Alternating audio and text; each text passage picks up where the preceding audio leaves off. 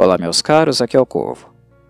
Após o sucesso de Halloween em 1978, muitos estúdios independentes viram no modus operandi adotado uma forma de ganhar dinheiro fácil fazendo investimento muito baixo.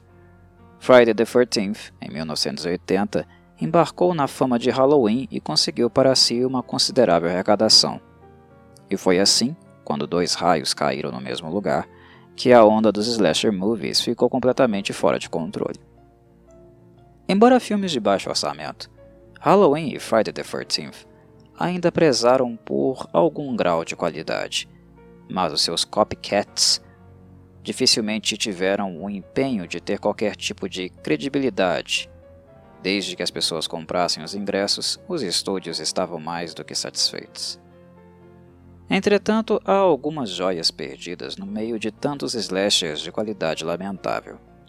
E The Burning, filme de 1981, é uma delas. Não que este filme seja um exemplo de cinema bem feito, longe disso. O roteiro de The Burning é juvenil e repleto de furos, como é praticamente regra nos slashers, salvo algumas raras exceções. No entanto, foi o encontro de alguns profissionais acima da média que acabou por fazer deste filme tão essencial para esse segmento como os seus co-irmãos mais famosos, Halloween, Friday the 13th e A Nightmare on Elm Street. Uma pequena dose de sorte foi o que ocorreu nos bastidores e na pré-produção do filme. Primeiro de tudo, ele conta com a trilha sonora escrita pelo lendário tecladista do Yes, Rick Wakeman. Curiosamente, ele não costumava cobrar um preço exorbitante para trabalhar em trilhas sonoras por mais que fosse reconhecidamente um dos músicos mais relevantes da história do rock progressivo. Para um filme de baixo orçamento, ter Walkman a seu serviço por um preço camarada era algo surreal. Mas o que acontece em The Burning é exatamente isso. E, como é esperado do músico, o uso de sintetizadores e algumas distorções que causam um efeito psicodélico poderão ser ouvidas ao longo da película. Dito isso, eu não poderia deixar de mencionar o quanto o trabalho de Wackman foi, de certo modo, subaproveitado durante o filme. Para os fãs de rock progressivo e também do Yes, eu aconselho fortemente que procurem, separadamente, pela trilha sonora de The Burning. Vocês não irão se desapontar. O segundo profissional responsável pelo status cult de The Burning foi sem dúvida o mestre da maquiagem protética e efeitos práticos, Tom Savini. Savini é tão importante para o horror que eu fiz um podcast sobre ele e seus melhores trabalhos aqui no canal. Consultem a playlist do Cinecovo para maiores detalhes. Mas bem, Savini vinha de trabalhos recentes que deram a ele bastante credibilidade. Os filmes Dawn of the Dead e o primeiro Friday the 13th são exemplos claros de um trabalho muito bem feito de alguém que não tinha até então tanta experiência assim dentro do ramo. Em Friday the 13th, reconhecidamente um slasher, Savini demonstrou como estava aprimorando muitas das suas técnicas. O filme foi um verdadeiro sucesso, como eu disse. Portanto, uma pergunta inevitável se colocava: por que Savini não foi trabalhar em Friday the 13th Part 2 e acabou vindo parar em The Burning, uma das primeiras produções de um estúdio iniciante chamado Miramax. Sabemos que hoje a Miramax é gigante, mas naquela época os infames irmãos Weinstein eram ainda iniciantes dentro da indústria cinematográfica. E bem, a resposta para a presença de Savini neste filme é bastante simples. Opção artística. Quando o mestre dos efeitos práticos trabalhou naquela que se tornaria a franquia de Jason Voorhees, não havia sequer um Jason. Bem, na verdade havia, pois o vemos no encerramento do filme. Entretanto, Jason estava morto e a função do final, conceitualmente, era apenas de retratar um pesadelo da personagem Alice. Quando a Paramount disse a Savini que estavam planejando uma sequência com Jason, como o antagonista, o assassino, o artista simplesmente detestou a ideia. Ele não havia desenvolvido o conceito estético do personagem para se tornar o centro de uma franquia, mas apenas para dar um baita susto na plateia ao término do primeiro filme, o que ele conseguiu com sobras. Savini então simplesmente não viu o menor sentido nas pretensões da Paramount, e assim ele declinou, declinou o convite de trabalhar na sequência de Friday the 13th. Ele retornaria, é verdade, apenas no quarto filme, mas muito em virtude de terem dito a ele que este era o último filme da franquia, o que não foi verdade, não se manteve, mas que no caso seria o último naquela ocasião e ele, Savini, poderia, com seus efeitos práticos, matar Jason em cena. O que ele de fato adorou. Adorou a ideia de exterminar aquele monstro que ele mesmo não queria que se tornasse o antagonista da série. Mas, resumidamente, foi assim que Savini foi parar em um filme bem mais modesto, como The Burning, e em alguns outros slashers também, um pouco menores dos anos 80, como Maniac e The Prowler. E afirmo a vocês, meus caros, os filmes com Savini, embora não tenham ficado tão famosos como os mais tradicionais do subgênero, estão entre os melhores daquela geração em termos de gore e death scenes. O trabalho de Savini era simplesmente inacreditável, muito acima da média e não havia ninguém que conseguia os efeitos práticos que ele conseguia, gastando tão pouco, apenas alguns milhares de dólares. Em The Burning, Savini recicla alguns conceitos que ele já havia utilizado em Friday the 13th, como por exemplo o corte na garganta e a machadada na cabeça. Mas aqui ele os refina consideravelmente. Estão ainda mais realísticos. E há um motivo também para The Burning ter sido um filme muito mais brutal do que Friday the 13th. A carta branca para Savini fazer o que bem queria e criar talvez um dos filmes mais brutais entre os slashers. Existiu no filme uma necessidade de chocar ainda mais que os seus antecessores, e a Miramax não temeu qualquer repercussão negativa, que, é claro, viria da crítica especializada.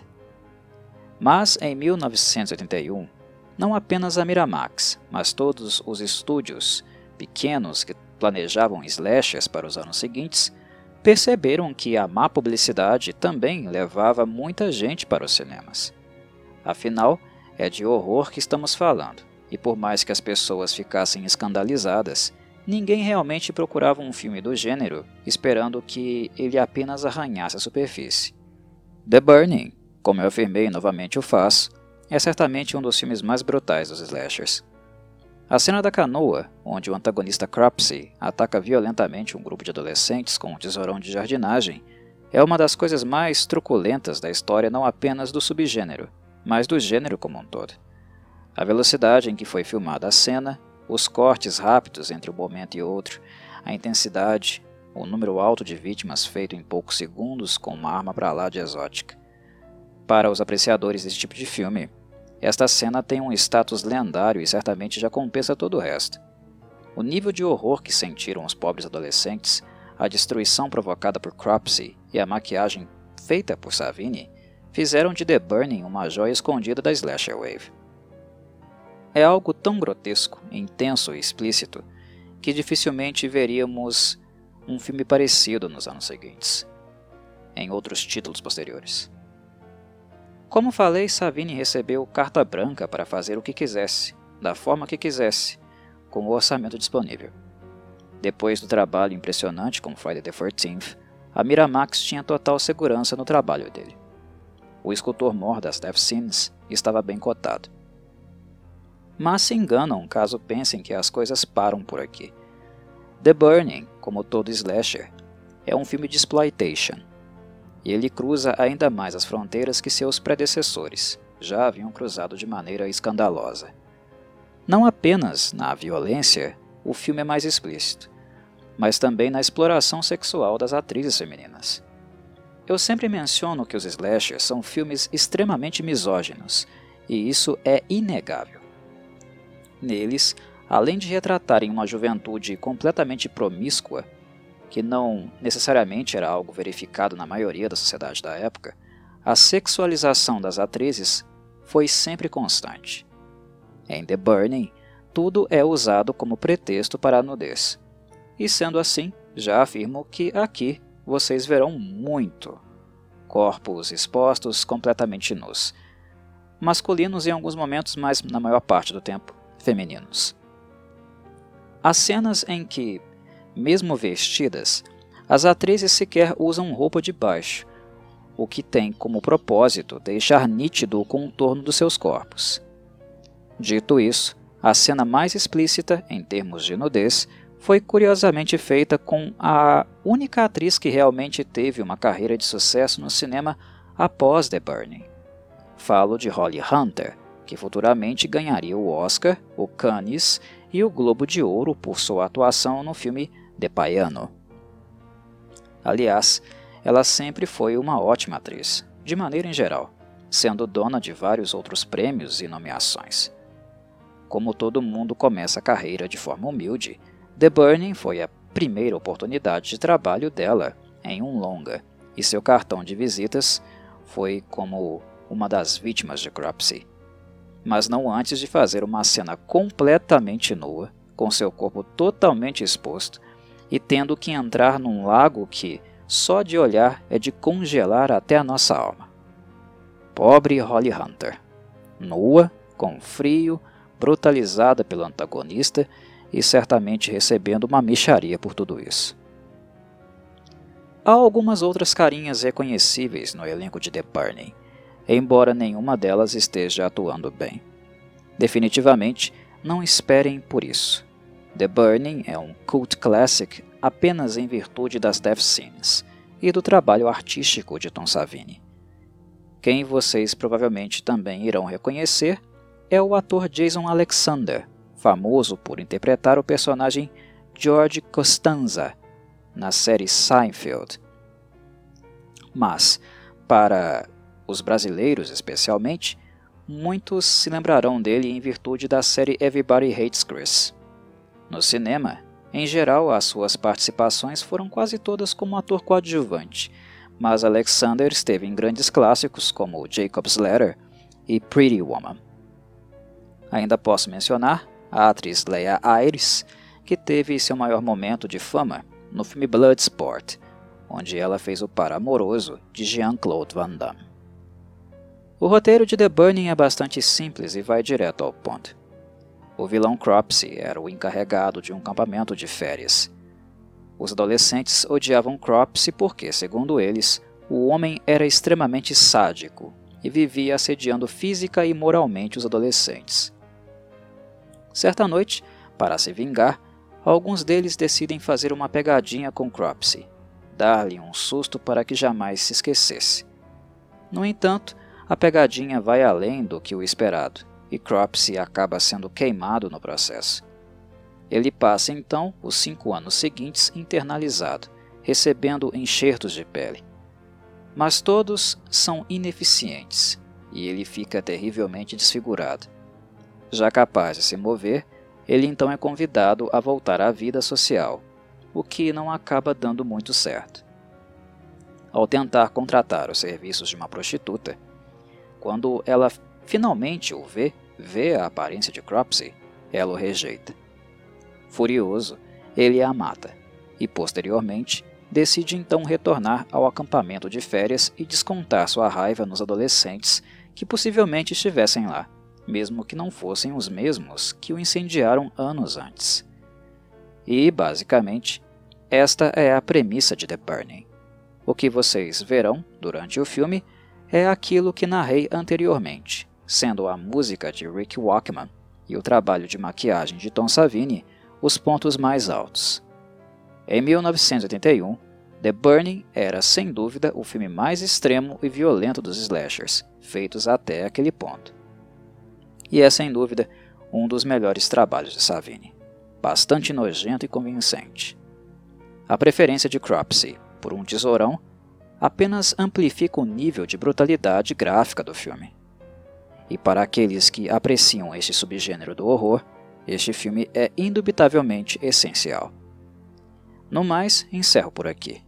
A todos um abraço e saudações corvídeas.